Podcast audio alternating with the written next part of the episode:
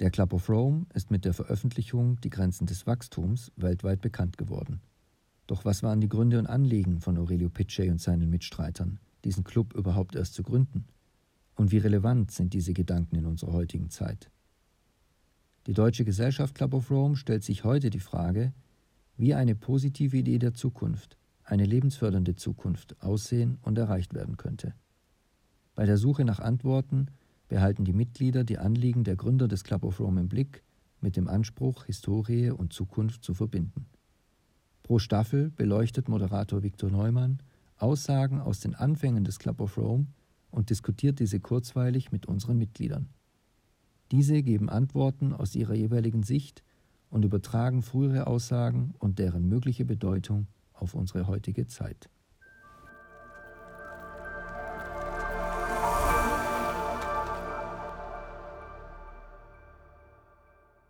Hallo und herzlich willkommen zu einer weiteren Folge von Zukunftsimpulse, dem Podcast der Deutschen Gesellschaft des Club of Rome. Und heute, heute ist wieder Ernst Ulrich von Weissecker zu Gast. Guten Tag, Ernst. Hallo, Viktor.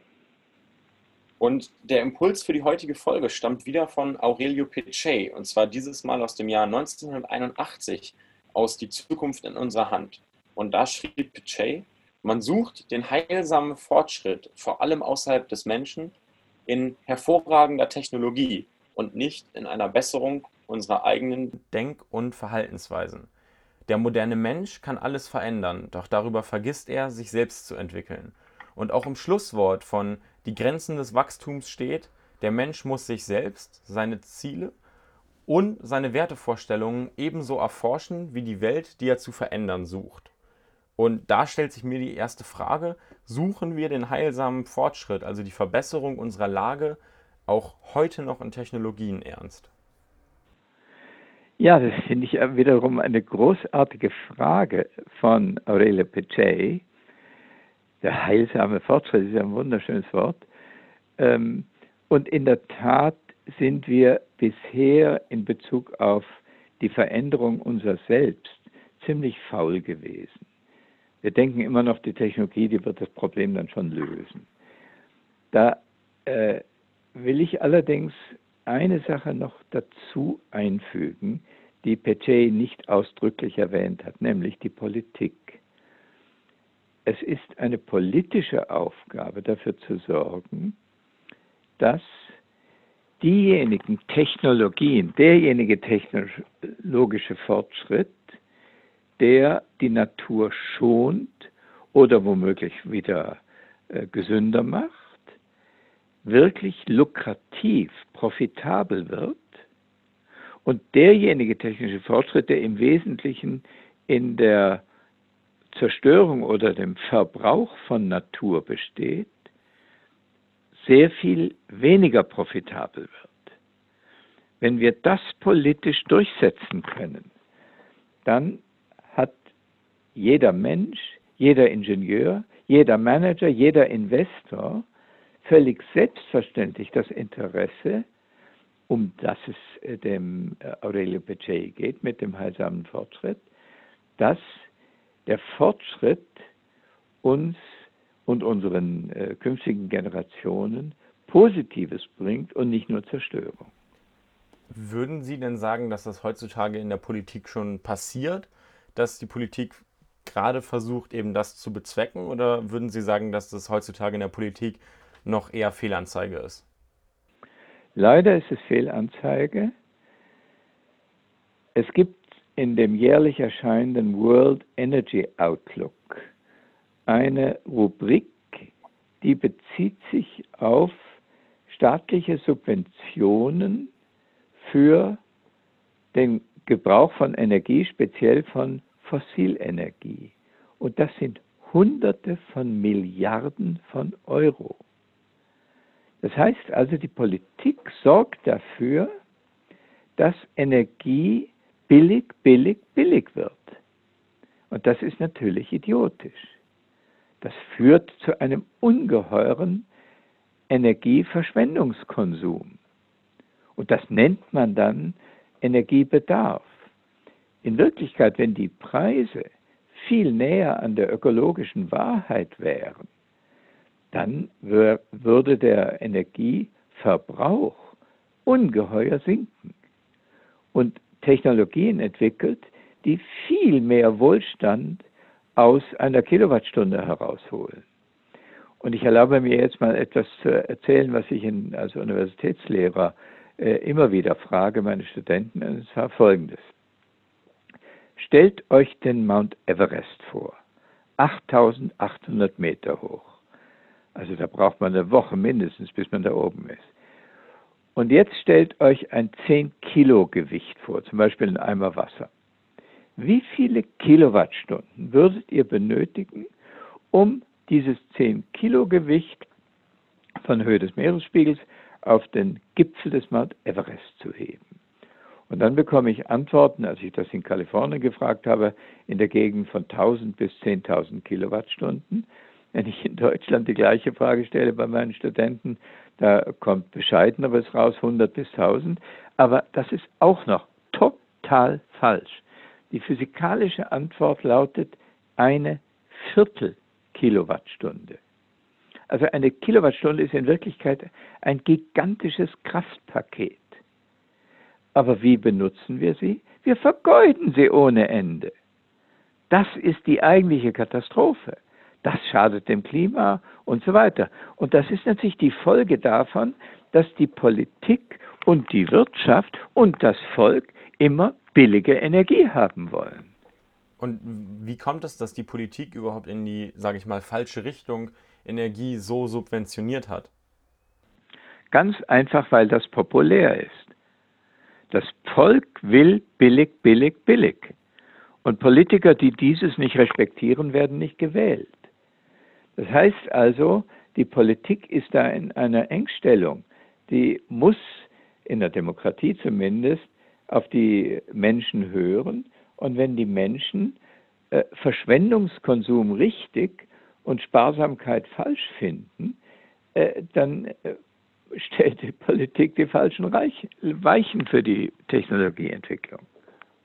Hm. Und da kommt dann wieder Pechays richtige Aufforderung herein, wir als Menschen sollten uns ernsthaft bemühen, unser eigenes Denken, unsere eigenen Prioritäten so zu verändern, dass die Politik die richtigen Weichen stellt.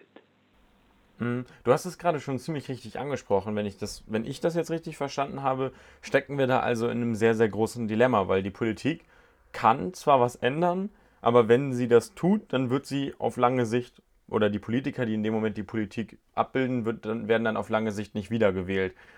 Das heißt, es muss, wie du auch eben angesprochen hast, sich in dem Denken der Menschen etwas ändern.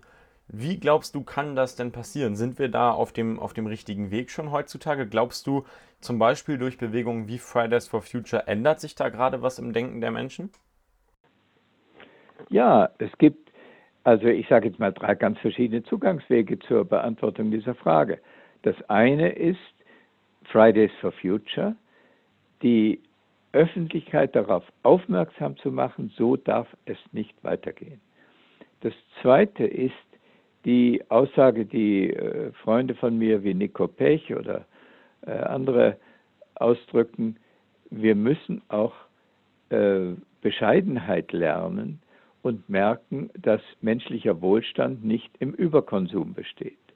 Und der dritte ist der technologisch-politische Weg, dass man Technologien profitabel macht, die sehr viel weniger Natur verbrauchen.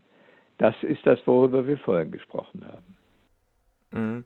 Nun hast du einige Wege schon skizziert und du hast auch vor allem den letzten, den wir ja auch schon angesprochen haben, dass man Technologien profitabel macht, die eben die Energie nicht so sehr verschwenden. Ähm, jetzt sagt der Impuls von Pichet, dass wir uns zu sehr auf technologische Lösungen konzentrieren. Ähm, und er sagt auch, der Mensch muss sich selbst seine Ziele und Wertevorstellungen ebenso erforschen wie die Welt, die er zu verändern sucht. Würdest du also auch sagen, dass der Mensch heutzutage sich viel zu sehr auf Technologie an sich konzentriert und auch sich selbst viel zu sehr aus den Augen verliert? Ich würde es anders formulieren. Das Problem ist, dass der Mensch eigentlich immer nur an sich selber denkt. Und dann Technologien, die seinem momentanen Bauchgefühl gefallen. und überhaupt nicht an Langfrist denkt, überhaupt nicht an die Enkelgeneration. Und gewählt werden Politiker, die diesen Quatsch nachmachen. Also da muss man leider eine kleine Kritik an der Demokratie üben. Wenn die Demokratie dazu führt, dass das egoistische Bauchgefühl der Wählerinnen und Wähler angesprochen wird, dann kommt ziemlich schlechte Politik raus. Mhm. Du hast jetzt gerade schon angesprochen, die Politik denkt in diesem Moment dann zu kurzfristig. Würdest du sagen, das ist in diesem Moment dann also die deutsche Politik an sich oder würdest du sagen, das ist auch die internationale Politik, die einfach allgemein viel, viel zu kurzfristig denkt? Es ist zweifellos die deutsche Politik, aber in Amerika ist es noch viel schlimmer, in den USA. China macht einen interessanten Weg. Die haben jetzt äh, über 20 Jahre lang den Wachstumspfad äh, zu dem Nutzen des chinesischen Reichtums gemacht, fangen jetzt aber an, ernsthaft äh, auch an Klimaschutz zu denken. Sie haben jetzt versprochen, bis 2060 soll äh, China klimaneutral sein. Das ist gegen, gegenüber der heutigen Situation ein dramatisches Versprechen. Aber insgesamt würde ich sagen, äh, in allen Ländern der Welt regiert die Kurzfristigkeit. Vielleicht in Bhutan nicht. Das ist ein, vielleicht die Ausnahme. Und dann manchmal ist Norwegen gut. In vielen Hinsichten ist auch Deutschland erstaunlich gut, dass wir die erneuerbaren Energien zum Erfolgsmodell gemacht haben. Das ist eine deutsche Entwicklung gewesen. Da war ich selber ein kleines bisschen beteiligt, aber es war vor allem Hermann Scheer, mit dem ich in der gleichen SPD-Fraktion war. Wir haben das mit durchgesetzt zur Zeit der Regierung Schröder. Und das macht es, dass heute äh, zum Beispiel in Afrika eine Kilowattstunde Photovoltaik billiger ist als eine äh, Kilowattstunde Kohle- oder Kernenergie. Das heißt, eine, eine ganz einfache Sache, die, die, wir dann ja in Afrika sehen, die du auch am Anfang angesprochen hattest, sobald wir aufhören würden, Energie zu subventionieren und die echten Preise der Energie auch auf den Markt widerspiegeln würden, dann hätten wir eigentlich schon des Rätsels Lösung. Das wäre ein entscheidend wichtiger Schritt. Ich persönlich bin jetzt aus sozialpolitischen Gründen dafür, dass man die äh, ehrlichen Preise nicht über Nacht einführt. Denn das würde Kapitalvernichtung im großen Stil bedeuten und Verlust von Arbeitsplätzen und äh, große Finanznöte der armen Familien. Wenn man es klein anfängt, dann aber konsequent, möglichst über 100 Jahre, äh, weiter steigen las, lässt, den Naturverbrauch, äh, den Preis des Naturverbrauchs, dann haben wir eine großartige Chance, dass eine neue Zivilisation heranwächst, die diese nützlichen Technologien ähm, wirklich zum Durchbruch bringen und die zerstörerischen Technologien in den Papierkorb schmeißen. Mhm. Den Vorschlag, den du gerade gebracht hast, dass man das Ganze über 100 Jahre anlaufen lässt, der klingt ja an sich erstmal auch gar nicht, also eigentlich gar nicht so schlimm, weil da kann ja eigentlich niemand was gegen haben, wenn man sagt, das betrifft uns jetzt nicht kurzfristig direkt. Kurzfristig können wir also auch planen, wie wir unseren Wohlstand, sage ich mal, umplanen können. Gibt es denn in der Politik, sowohl in der deutschen als auch in der internationalen, schon Überlegungen, etwas in diese Richtung zu tun? dass man sagt, wir lassen diese Preise jetzt über 100 Jahre steigen oder ist, sind da die Überlegungen, sage ich mal, komplett außen vor? Also ich kenne im Moment keinen einzigen Staat, der in diese Richtung denkt. Die Staaten denken im Vierjahresturnus, wenn es gut geht. Also wenn sie nicht nur an den nächsten Monat denken. Also da sind wir zivilisatorisch noch äh, ziemlich hintendrein. Aber ähm, so etwas kann ja auch an Überzeugung gewinnen. Das Ganze ist ja abgeschaut, äh, also dieser Vorschlag mit dem schrittweisen Vorgehen, das ist abgeschaut dem Re Erfolgsrezept der industriellen Revolution. Damals ging es nicht um das Thema Energie, sondern um das Thema menschliche Arbeit. Die Arbeitsproduktivität ist in der industriellen Revolution ständig besser geworden, immer höher geworden. Aber immer, wenn in einem Jahr die Arbeitsproduktivität in einer Branche höher wurde, sind praktisch im nächsten Jahr die Löhne gestiegen. weil die Arbeiter das durchsetzen konnten. Und das war dann eine Art von Ping-Pong. Steigt die Arbeitsproduktivität, steigen die Löhne, steigen die Löhne, steigt die betriebliche Notwendigkeit, die Arbeitsproduktivität weiter zu erhöhen. Und dieses Ping-Pong hat dazu geführt, dass im Lauf von 100 Jahren oder so etwas eine Verzwanzigfachung, in manchen Branchen eine Verhundertfachung der Arbeitsproduktivität eingekehrt ist. Das ist die Basis unseres heutigen Wohlstands, eine großartige Erfolgsgeschichte. Aber heute ist der Faktor Arbeit weder unproduktiv noch knapp, sondern die äh, Natur ist knapp. Also muss man jetzt genau das Gleiche inszenieren mit dem Preis für den Naturverbrauch. Und das wieder im Ping-Pong-Verfahren steigt die Effizienz, steigen die Preise, steigen die Preise, steigt die Rentabilität der Effizienz. Ich finde, das war eine sehr, sehr schöne Zusammenfassung zum Schluss, denn wir sind leider zeitlich schon am Ende dieser Episode angelangt. Äh, vielen, vielen Dank für äh, diese Einblicke, die du uns in dieser Folge mitgegeben hast und auch für deine Meinung zu diesem Thema.